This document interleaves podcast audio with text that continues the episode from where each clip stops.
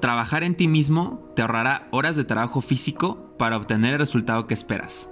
Hola, soy Joel Martínez, un joven empresario amante del ejercicio y del desarrollo personal. Con este podcast busco impactar positivamente tu mente, tus hábitos, también ayudarte a que mejoren las diferentes áreas de tu vida, darte tips de emprendimiento para que esta información la conviertas en acción y lleves tu vida al siguiente nivel. Gracias por escuchar mi podcast. Lo hago de todo corazón para ti. Compártelo con tus amigos y amigas y test de valor. Esto es Crescendiendo. El secreto del éxito en los negocios está en detectar hacia dónde va el mundo y llegar ahí primero. Bill Gates. Feliz día, feliz tarde, feliz noche, independientemente de a qué hora estés escuchando. Te saluda Joel Martínez en este nuevo episodio de Crescendiendo. Y como viste en el título, voy a hablar de un tema que me estuvieron preguntando mucho. Uno de los podcasts, de los primeros podcasts donde eh, tuve interacción con la audiencia, me eh, dije que estaba en un negocio, que había estado en un negocio de multinivel, de mercado en red, y muchas personas me habían preguntado de por qué decidí retirarme de ese, de ese mundo de las redes de mercado multinivel y decidí emprender de una manera diferente poco a poco fui creando como esa expectativa en la audiencia de cuándo vas a hablar de eso y muchas personas me estaban escribiendo en Facebook o también en mi, en mi Instagram, arroba Joel Martínez es, Joel Martínez en Facebook, que cuándo iba a hablar de este tema, porque había personas que estaban en alguna compañía de multinivel que nos estaban escuchando, hay personas que ya les habían presentado alguna oportunidad de estas y querían saber cuál era la perspectiva que yo tenía respecto a este tema. Entonces vamos a iniciar con este encantador tema y a mí me apasiona muchísimo porque déjame platicarte rapidísimo cómo fue que conocí esta industria. Fíjate, yo la conocí cuando tenía 19 años de edad. Ya estaba emprendiendo en diferentes negocios. Eh, con un amigo tenía un negocio. Eh, ya estaba sacando alguna, alguna cosa como Rappi, pero yo lo hacía de, supermercado en, a domicilio. Y en una de esas, yo recuerdo que eh, mi mamá tenía una amiga que se dedicaba a vender un tipo de producto de nutrición. Entonces yo pensando en mi mentalidad de negocio, que si vendía ese tipo de productos, pues obviamente iba a generar un ingreso. Cabe la coincidencia de que ella vive en el norte, en el norte del país, yo vivo en la Ciudad de México, y ese mismo día que estaba pensando en cómo poder hacer negocio de ese producto que yo sabía que distribuía eh, la amiga de mi mamá, da la coincidencia de que viene a México y está cenando con mi mamá. Entonces voy a verla, le digo, oye, platícame rapidísimo de lo que, de lo que estás haciendo porque siento que puedo encontrar una oportunidad donde pueda generar un ingreso. Y me presentó, me, me explicó el concepto de mercado en red y yo lo vi como la gran maravilla del mundo. Yo lo vi como el negocio donde cualquier persona podría ser exitosa, podría ser rica y me emocionó mucho eso, el concepto que te manejan las personas que te invitan a este tipo de negocios del ingreso residual, de trabaja una vez y eso te va, te va a pagar múltiples veces. Claro que me emocionó a mi corta edad. Entonces, ese concepto lo adopté, me emocionó y dije, yo quiero dedicarme a hacer esto porque veo una oportunidad genial para crecer eh, económicamente, para crecer con mis amigos, para salir adelante y qué mejor modelo de negocio que este de esta esa compañía de multinivel. Me voy a emitir el nombre, no es una, es una compañía de suplementos. Eh, bueno, ahí pueden saber cuál, ¿no? Eh, bueno, entonces yo asistí a algunos eventos de, la, de esta compañía ya saben, en un salón enorme en Santa Fe y todo eso, y de repente pues vas viendo que hay un montón de personas que también están siguiendo esa tendencia, ves oradores, ves personas que están creciendo, que ganan una gran cantidad de dinero y dices, wow, o sea, eso es realmente lo que me espera de desarrollar este negocio, pues obviamente la emoción se sube al tope, ves conoces personas que tienen un gran desarrollo personal, encuentras esta parte de desarrollo personal, yo lo había encontrado, lo hice consciente en cuando decidí emprender en esta compañía. Y pues por todo ese tipo de, cuestiones dije, ¿sabes qué? No me importa lo que cueste entrar, yo voy a hacerlo.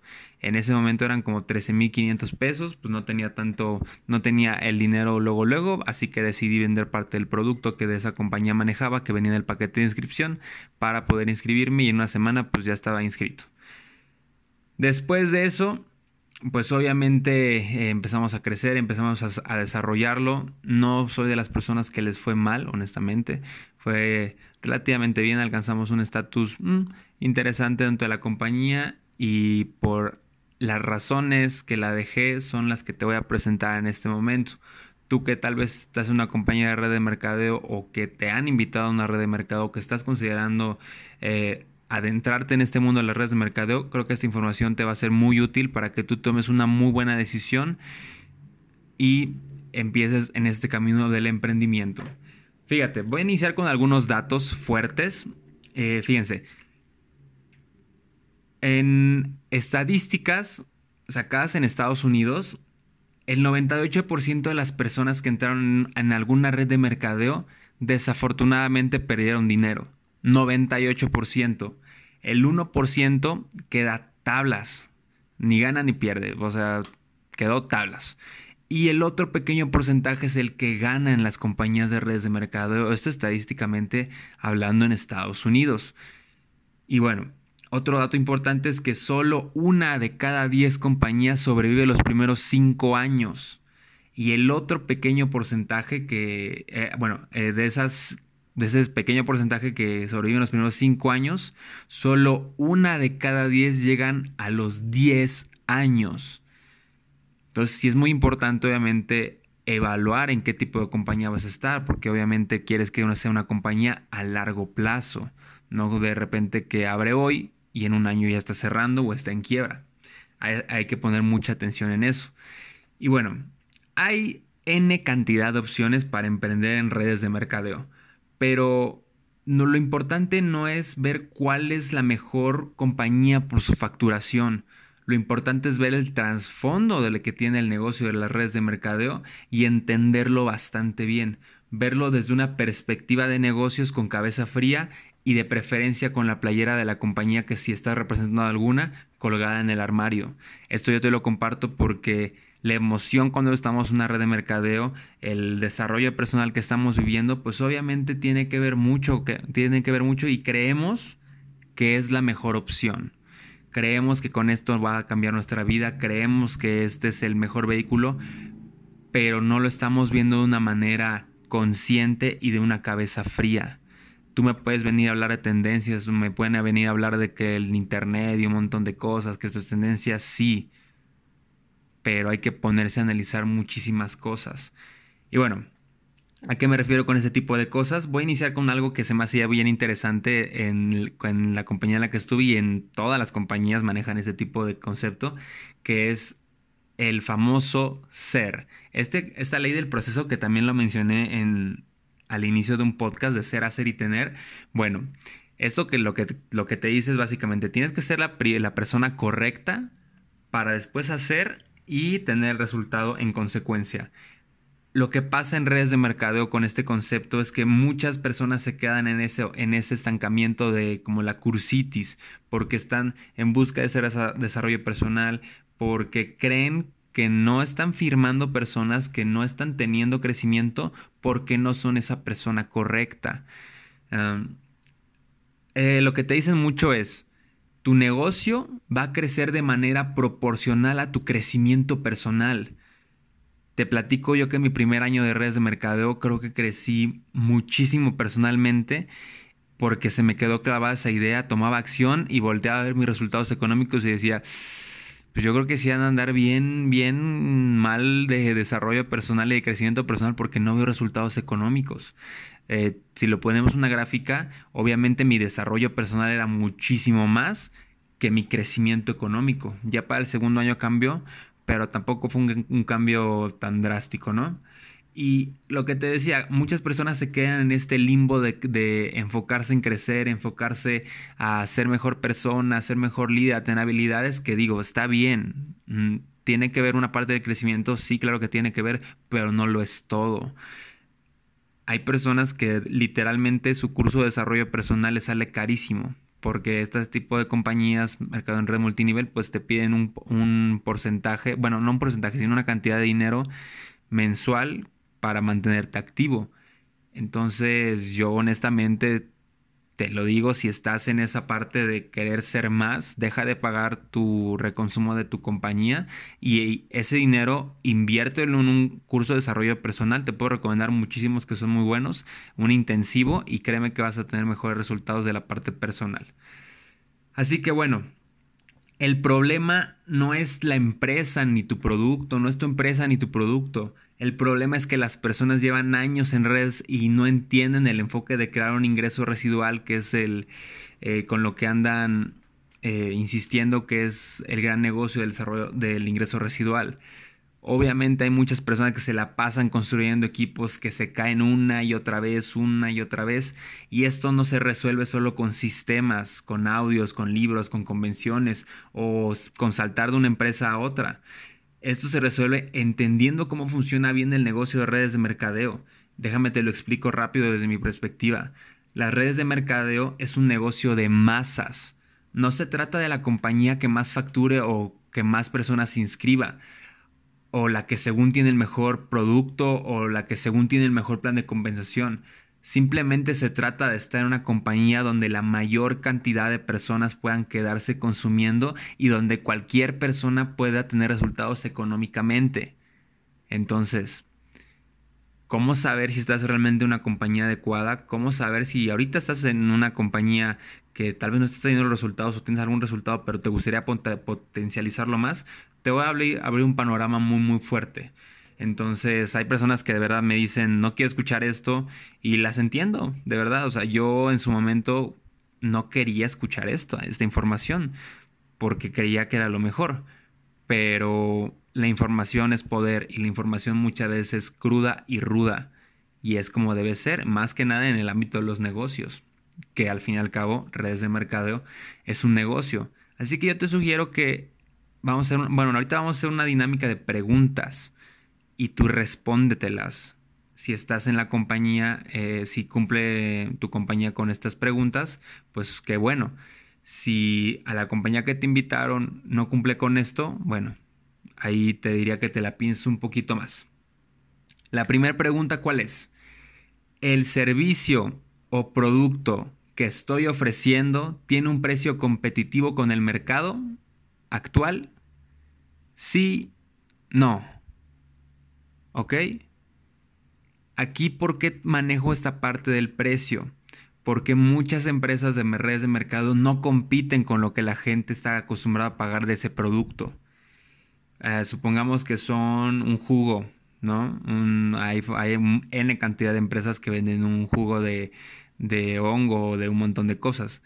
Y tú vas al súper y encuentras un jugo con antioxidantes que te vale cinco veces menos o vitaminas o inclusive muchas veces productos de limpieza del hogar o tés o café inclusive. Entonces ponte a analizar bien eso porque créeme que esto tiene que ver mucho con el crecimiento que vayas a tener en redes de mercadeo.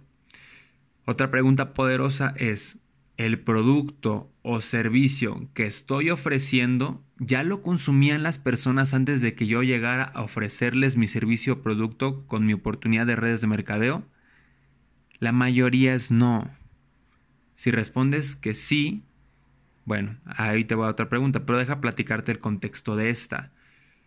Cuando tú tienes un negocio en el que entiendes que es para la mayor cantidad de personas eh, que pueda consumir esto, tienes que tener un producto de necesidad básica, porque es lo que la gente ya está acostumbrada a comprar, es lo que la gente ya está acostumbrada, no tienes que venderle alguna otra necesidad de de que tómate esto y te va a bajar de peso, tómate esto y va a mejorar tu salud, tómate esto y nada de eso, porque las, en México al menos la cultura para tomar suplementos es muy baja. Ah, para empezar a cuidarse es demasiado baja. Y esto créeme que sí merma mucho la parte de tu crecimiento, porque a una persona la puedes inscribir por emoción, a una persona le puedes decir que esto va a cambiar su vida y se la va a creer, pero ya cuando se empieza a enfrentar al mercado, ya cuando se, se empieza a enfrentar al rechazo, va a terminar como el 98% de las personas. Perdió su dinero, entró experiencia y listo, bye bye, a lo que sirve, a lo que sigue, ¿no? Entonces, bueno, ahí va la tercera pregunta.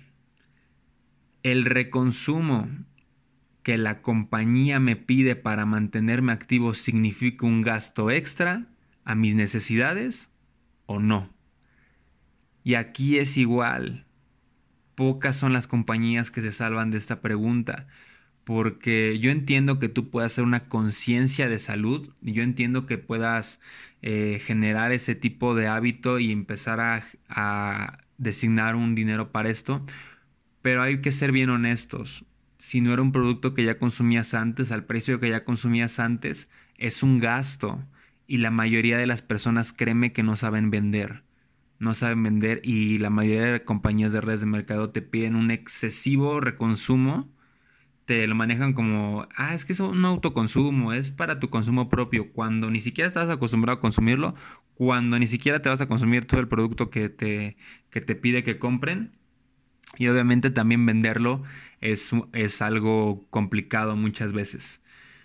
Y bueno, eh, eso provoca obviamente que las personas no tengan un punto de equilibrio en su negocio, que obviamente si le tienes que invertir más de lo que le estás generando, pues es un pésimo negocio. Y aquí si eran este tipo de preguntas, son como preguntas de un filtro muy muy rápido, donde pues, la mayoría de, empresas no, no entran.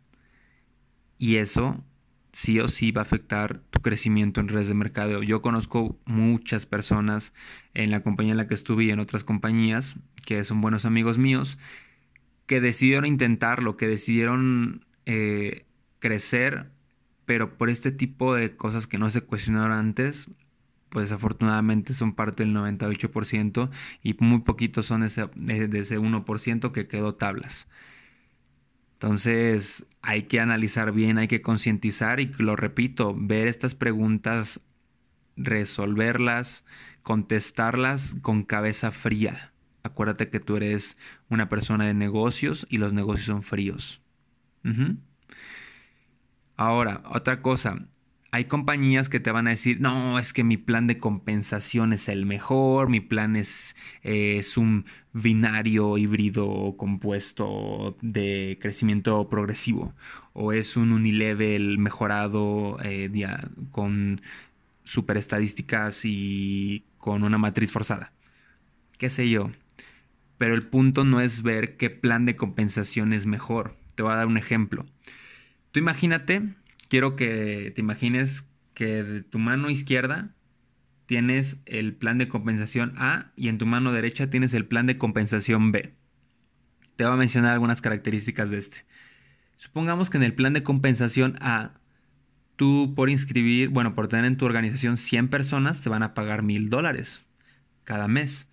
Y del plan de compensación B de tu mano derecha, por esas, por esas mismas 100 personas te van a pagar 3 mil dólares al mes. ¿Cuál elegirías tú? ¿Cuál crees que sea mejor opción? Pues obviamente la B. 100 personas, 3 mil dólares, pues claro que sí es mucho mejor opción. Pero no es lo importante eso, sino es el trasfondo que hay detrás de ese plan de convención y lo que no te dicen. Eh, ¿A qué voy con esto que no te dicen? Imagínate que ahora el plan de convención A las mismas 100 personas te dan mil dólares, pero te tardas en llegar ahí un año. Versus el plan de convención B de las 100 con 3 mil dólares, que te tarda 5 años en llegar ahí. Que en el plan de compensación A, tú tuviste que inscribir a 100 personas, o si en tu equipo se tuvieron que haber inscrito 110 personas para que al final quedaran 100. Y en el plan de compensación B, tú tuviste que inscribir a 1000 para que al final se quedan esas 100. ¿Ves cómo cambia la perspectiva? ¿Ves cómo cambia este tipo de situaciones? Porque lo importante no es qué plan se ve bonito. Todos los planes de compensación de redes de mercadeo se ven bien bonitos, acomodados bien. Pero lo interesante es en el juego. Por ejemplo, un binario. Hay muchas compañías que manejan ese plan de compensación binario. Y es, si no lo conoces, pues es tienes una pata grande de la cual no cobras y tienes una pata chica de la cual sí cobras. Entonces todo el dinero de la pata grande que no vas a cobrar se va a la compañía. Hay muchas compañías que dicen, no, es que tenemos el mejor plan de compensación. Y yo digo, sí, el mejor plan de compensación para quién? ¿Para el distribuidor o para ti como compañía? Entonces, es, te les voy a poner un ejemplo bien sencillo. Imagínense que yo les voy a decir a ustedes, ¿saben qué? Vamos a, asociarnos y vamos a poner una taquería. Yo pongo una infraestructura muy buena y tú vas a poner toda la parte operativa. Tú te vas a encargar de limpiar, de cocinar, de traer clientes, de darles mantenimiento a sus clientes, de conseguir más, todo ese tipo de cosas de un negocio tradicional. Y vamos a abrir como sucursales. Y que yo les diga, ¿sabes qué? De las sucursales que más haya clientes, que más facture, donde haya más ganancia, es donde yo voy a ganar todo. Y de las que hay, se venda un taquito de vez en cuando, se venda un orden de cebollitas de vez en cuando, tú vas a generar ganancia. Tú le invertiste lana. Tú vas a trabajar, tú vas a hacer todo eso. ¿Sería justo o sería injusto? Pues solamente sería injusto. Ese es un plan de compensación binario. Entonces, lo, te lo repito, planes de compensación se ven bien bonitos, bien acomodados, de que una bolita por acá, otra bolita por acá. Imagínate que tienes tantas personas. De hecho, la compañía en la que yo estaba, pues eh, manejaban mucho esto de con 400 y tantas personas, pongámosle 440 personas, tú eres diamante de esa compañía. Bueno, los diamantes de esa compañía tenían 10 mil personas inscritas, 11 mil personas inscritas, 15 mil personas inscritas y eran diamantes. Nadie, nadie, nadie, nadie, nadie, nadie, nadie, nadie tiene las, la cantidad de personas bien acomodadas eh, haciendo todos sus pedidos eh, en tiempo y forma para crear ese tipo de organizaciones. Y eso es feo porque muchas veces utilizan esa parte del, de haber llegado a un estatus o a un rango de piedras preciosas o diamante dos cabezas tigre dorado o cosas por el estilo. Y llegaron una vez, por ejemplo, yo conocí a muchas personas que de un rango, vamos a decir, otra piedra preciosa, mm, un rubí, una esmeralda, no sé, por decir algo, ¿no? Y supongamos que tenían que, que para llegar a ese estatus tenían que cobrar cierto número de semanas seguidas, cuatro o seis semanas seguidas, eh, dos mil, tres mil, cuatro mil dólares, ¿no? Entonces ellos llegaban, pero de repente, ¡pum!, se les caía su negocio y ya no seguían manteniendo eso. Pero ah, en los eventos, no, vean a líder eh, rubí, a esmeralda, líder diamante, eh, dos cabezas, doble corona, que gana tanto y que gana esto, cuando realmente nada más lo ganó una vez. El momento en que calificó y ya. Porque muchas veces se da eso en redes de mercadeo no, pues tenemos que hacer el avance, tenemos que darle al rango, pues hay que meterle producto, hay que meterle, em, este, hay que meter eh, inscripciones. Y a mí se me hacían bien absurdas ese tipo de historias. Fíjense, les voy a contar una, ¿no? No voy a decir nombres, obviamente, ni nada de eso, pero me acuerdo que era de, de Rubí, un, un líder Rubí. Eh, que nos estaba contando de que sus cuatro semanas o sus cinco semanas, ya no me acuerdo, pero que en la última semana, ya para cerrar el estatus, ya para cambiar su vida, ya para tener el rango de rubí, pues le faltaban puntos y el sistema cerraba a las 12 de la noche y eran 11.48 y te contaba cómo eh, las semanas pasadas se sentía frustrado y crecía con su equipo y se unía a la gente y hacían inscripciones y de repente ya cobraba lo que tenía que cobrar esa semana para después volver a cobrar la siguiente semana eso y calificar al rango. Y que según estaba, pongámosle, ¿no? En 1.300 dólares a las 11.30 de la noche y de repente para, necesitaba cerrar en 2.000 para, la, para las 12.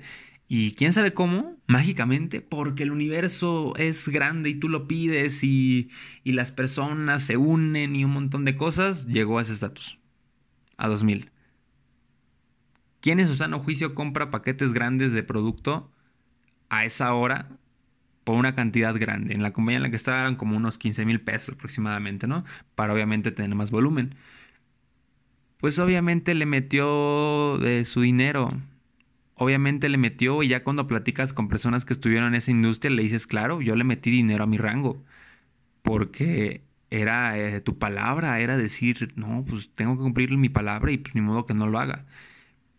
Y, no, y al final te dicen, la neta no cobraba eso, o sea, no, no cobraba dos mil cada semana o mil cada semana o cinco mil o seis mil dólares cada semana. Es más, muchas veces ni siquiera cobraban en dólares. Decían que eran dólares cuando pues, les pagaban en pesos. Pero bueno, es otro tema.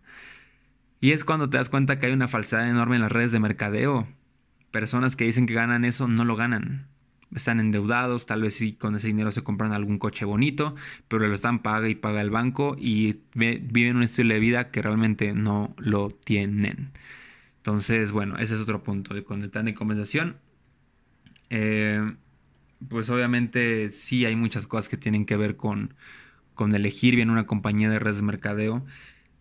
Fíjense, ahora sí que revisando estos puntos mm, muy muy rápido, pues hay, hay compañías donde la inscripción es muy alta, donde la, el consumo para poder ser parte de la compañía, ser promotor, distribuidor, como quieran llamarle, es altísima. Y seamos bien honestos, mm, tú estás invitando a una persona a participar en un negocio, sí. Y lo ponen en perspectiva bien chistoso de que, ah, por ejemplo, no, es que son 15 mil pesos de inscripción, pero pues hay negocios allá afuera que valen 15 millones de pesos, hay negocios que valen 150 mil pesos, tampoco es, es tanto dinero. Y si lo pones en esa perspectiva, obviamente no es tanto dinero, pero acuérdate, las redes de mercadeo es un negocio de masas, donde con 10 clientes no te vas a hacer rico, donde con 50 clientes no te vas a hacer rico, te vas a hacer rico con cientos y cientos de personas. Y no es lo interesante que se inscriban, sino que mantengan un consumo en el en, del producto o servicio que estás desarrollando. Entonces, imagínate que si tú llegas y le ofreces a una persona una oportunidad de 15 mil pesos o de 20 mil o de 25 mil pesos, te va a decir, vato, no, no tengo esa cantidad de dinero, no, no lo voy a hacer. Hay personas que sí lo hacen, claro que sí, y muchas veces termina mal eso, pero bueno, ese tipo de cosas. Encárgate de que estés en una compañía donde la inscripción sea eh, económica, donde la mayoría de cantidad de personas pueda inscribirse. Y bueno, eh, entonces llega la pregunta, ¿no? Joel, o sea, me acabas de decir datos que neta nadie me ha dicho, que me lo ponen bien bonito, como tú dices, que me dicen que aquí es la oportunidad, que me presentan al rubí, al diamante, al piedra preciosa, perla hermosa, Jade, no sé qué, que según gana esto y me dice que probablemente no gane eso, sí. Y me está diciendo toda esta información para que, me, para que tome una decisión de inscribirme en redes de mercadeo, pues parece que no quieras que me inscriba en redes de mercadeo. Bueno, la red de mercadeo tiene sus ventajas. Tienes un gran desarrollo personal, como te lo he dicho. Puedes pagarte un intensivo desarrollo personal, sí. Conoces a muchas personas valiosas, sí. Haces amigos, sí solamente que el modelo de negocio tiene que cumplir ciertas características como te lo había mencionado. Entonces, si tu compañía cumple con estas características, de que sea accesible la inscripción, de que el reconsumo sea de un producto o servicio de necesidad básica a un precio competitivo en el mercado y que no estén en constante aumento de precios, esa es otra cosa. Hay compañías que aumentan el precio a cada rato, a cada rato, y eso afecta muchísimo para el crecimiento de los distribuidores. Que tenga un alto índice de retención de clientes. Pregunta a tu compañía cuál es tu, cuál es tu índice de retención de clientes. De hecho, las compañías públicas de, que cotizan en bolsa de valores, tú puedes verificar eso. ¿Qué retención tienen si la compañía? La compañía que yo representaba tenía un 8% de retención anual. Imagínate, si tú inscribiste 100 personas en tu organización, al final del año vas a tener estadísticamente 8. Obviamente no podías tener esa cantidad de personas, ¿no? O sea, es algo bien absurdo, pero pasa y muchas veces no nos damos cuenta de eso, que es lo peor de todo, ¿no? Ah, otra característica que necesita tener, pues, que se enfoque realmente en hacer clientes. Porque la mayoría de redes de mercadeo pues se enfocan únicamente en tener eh, personas para el negocio, personas que distribuyan, personas que anden promoviendo la marca y todo eso. Teniendo esas características, yo te soy bien honesto, yo entré en una compañía donde no conocía esta información, donde me dejé llevar por la emoción, donde aprendí muchísimas cosas, sí, donde conocí a gente increíble, sí, pero yo ya no volvería a tomar una decisión así. Y más porque ya llegaste al final de este audio. Entonces ponte a analizar ese tipo de cosas de tu compañía, porque siendo honesto, si estás ahí en esa compañía X o Y para vender producto, bueno, se vale, está bien.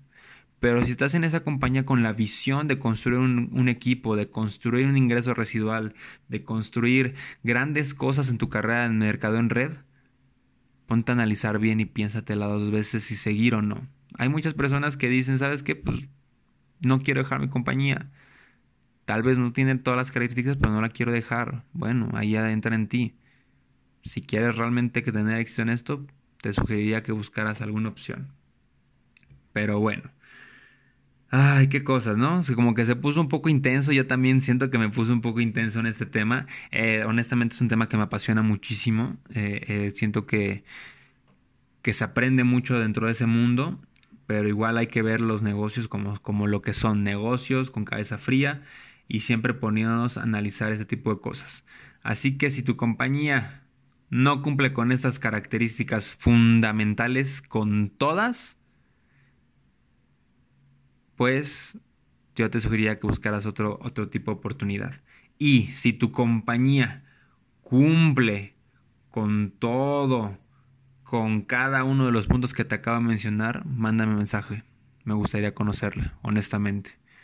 Y si no, si no cumple con esas, o cumple con tres, o cumple con dos, o con uno, y quieres realmente generar un ingreso residual, eh, te hizo clic la información y dijiste, claro, esto sí pasa en mi compañía, esto sí pasa, lo que estás diciendo, Joel, tiene sentido. Bueno, si estás en ese mood, mándame mensaje. Tengo, creo que tengo una oportunidad que podría gustarte y, claro, pues cumple con todas estas características que menciono.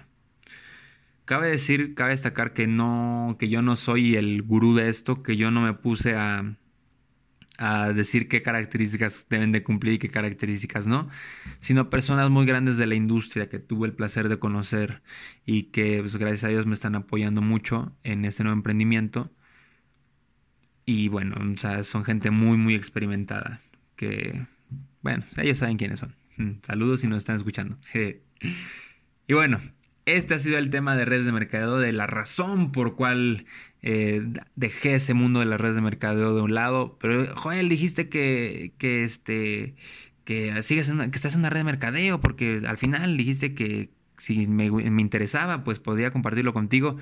Sí, me refiero al concepto de redes de mercadeo donde no tienes que hacer este tipo de cosas que pasan en los multiniveles tradicionales, sino algo un poco más Ah, evolucionado, por así decirlo. Por eso la frase del inicio. Yo sé que las personas, muchas ya están cansadas de andar reclute y reclute y reclute y que caiga y caiga, caiga, que caiga su negocio. Entonces, pues es, cuestión de adelantarte a lo que viene. Y bueno, como lo decía Bill Gates en la frase de inicio. Gracias por escuchar el podcast de hoy. Gracias por, por estar en sintonía con, conmigo. Eh, te mando un fuerte abrazo, te mando un saludo y ya sabes, cualquier duda, arroba Joel Martínez es en Instagram. Hay personas que me dicen, que entonces qué eres? Joel Martínez es qué? No, no, es nada más Joel Martínez es por espíndola, pero pues, eh, ahí después les cuento por qué puse es y no espíndola, pero es otro tema. Y bueno, eh, me pueden escribir sin ningún, uh, sin ningún problema y estamos en contacto. Espérense el próximo podcast de Crescendiendo. Saludos, que tengan excelente día. Pásenla bonito.